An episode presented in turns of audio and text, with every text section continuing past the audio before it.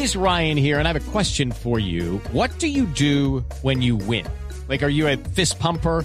a woohooer, a hand clapper, a high fiver. I kind of like the high five, but if you want to hone in on those winning moves, check out Chumba Casino. At ChumbaCasino.com, choose from hundreds of social casino style games for your chance to redeem serious cash prizes. There are new game releases weekly, plus free daily bonuses. So don't wait. Start having the most fun ever at ChumbaCasino.com. No purchase necessary. BGW. Void were prohibited by law. See terms and conditions. 18 plus.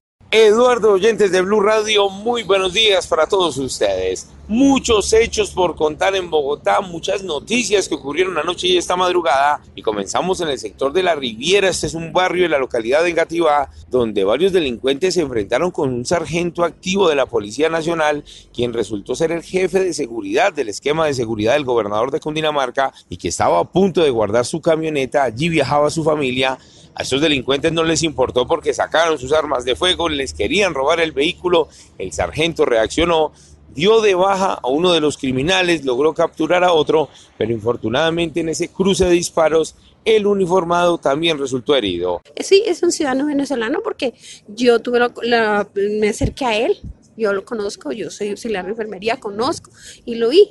Tuve, le tomé sus signos vitales, sí.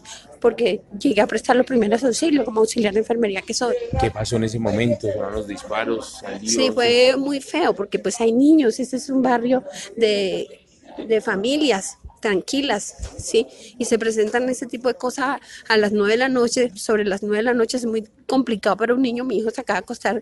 La policía nos confirmó que el capturado tiene antecedentes y acabó de salir de la cárcel luego de cumplir una condena por hurto agravado y calificado. Eh, la persona que falleció está indocumentado, pero dicen que al parecer es un ciudadano venezolano.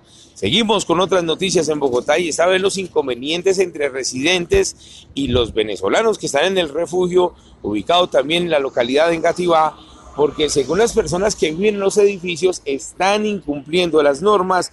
Ayer prendieron varias hogueras, fue necesaria la presencia de por lo menos cuatro máquinas del Cuerpo Oficial de Bomberos y precisamente hablamos con un habitante del sector quien nos contó detalles de lo ocurrido. Bueno, yo soy residente del lugar y tenemos, hemos tenido un gran inconveniente a lo largo del día, grandes inconvenientes con el campamento instalado para migrantes. Eh, dada la improvisación, al parecer no trajeron alimentos y los migrantes prendieron fogatas durante todo el día. Eh, tenemos entendido que eso va en contra del reglamento de convivencia que les fue impuesto.